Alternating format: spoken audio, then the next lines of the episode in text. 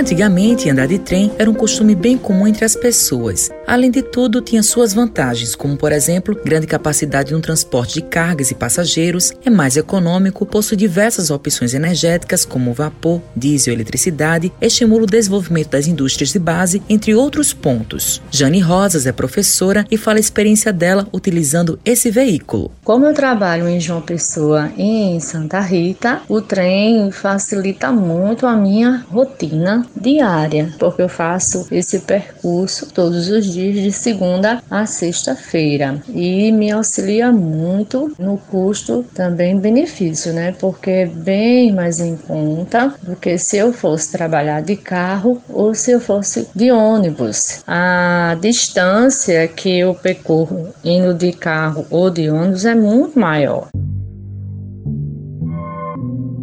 Gervásio Aranha é historiador, doutor em História Social do Trabalho pela Universidade Estadual de Campinas e relata um pouco sobre a história da malha ferroviária. Em 1883, surge o primeiro trecho ferroviário que é entre a cidade de Paraíba, que é a cidade de João Pessoa hoje, e um ramal para o sul na direção de Pilar, 1883, e outro para o norte para a cidade de Mulungu, também em 83. Daí no ano seguinte já um ramal para a Vila de Independência, que depois vai se chamar cidade de Guarabira, né? Geralmente essas ferrovias elas formam corredores de exportação. No Brasil inteiro foi assim. Geralmente você tem ferrovia do açúcar açúcar, ferrovia do café, ferrovia do algodão, embora transportasse gado né, e transportasse também outros produtos. Uma outra característica é que normalmente cidades que se tornaram pontas de trilho, elas levaram vantagem sobre aquelas cidades onde o trem apenas passava por ali. Era um objeto muito cobiçado, né?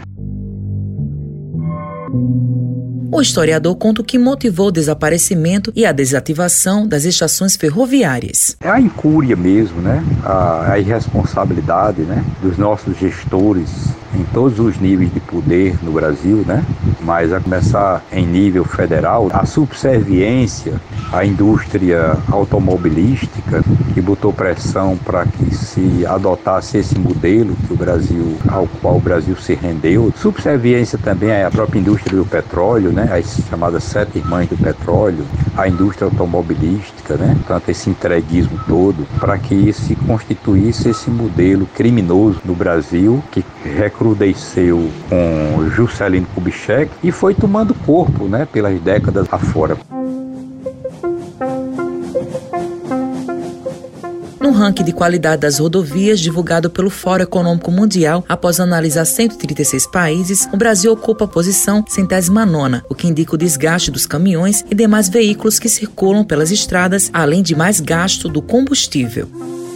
No mesmo ranking, o país ocupa a posição 93 na qualidade da infraestrutura ferroviária. Otomagno Viegas é gerente operacional da Companhia Brasileira de Trens Urbanos e fala sobre esse levantamento. A ferrovia ela é um vetor importantíssimo para as questões de mobilidade. Para que você tenha ideia, um, um, trem, sendo de passageiros, ele consegue transportar, dependendo da quantidade de carros de passageiro que a locomotiva esteja puxando, 10 vezes o número de passageiros de um ônibus. Os VLTs nossos aqui na, na CBT João Pessoa, eles estão apropriados para transporte de quase 600 passageiros por viagem. Por aí você tira que é possível apostar no modal ferroviário, no modal sobre trilhos, para que nós nós possamos ter um escoamento né, da densidade de veículos nas ruas.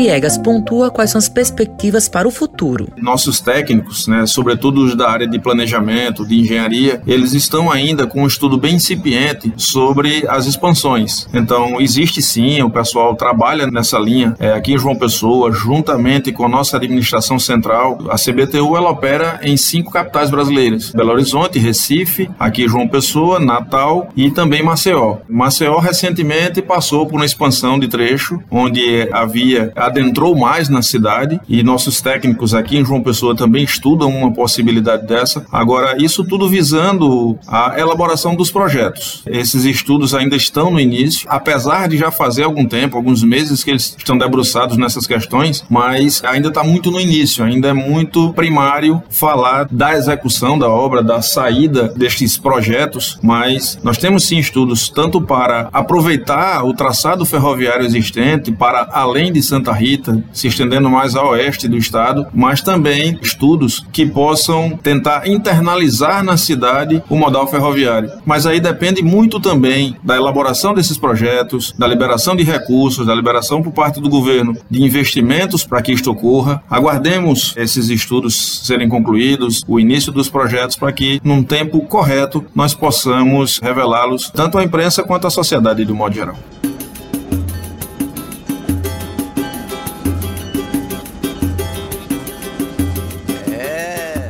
Como diz o poema de Manuel Bandeira, Trem de Ferro. Vou depressa, vou correndo, vou na toda. O trem é uma espécie de volta ao tempo que nos leva às saudosas memórias, mas também um olhar para a expansão de um futuro promissor sobre os trilhos. Com os trabalhos técnicos João Lira, produção de Lucas Duarte, gerente de jornalismo Marcos Tomás, Matheus Silomar para a Rádio Tabajara, uma emissora da EPC, empresa praibana de comunicação.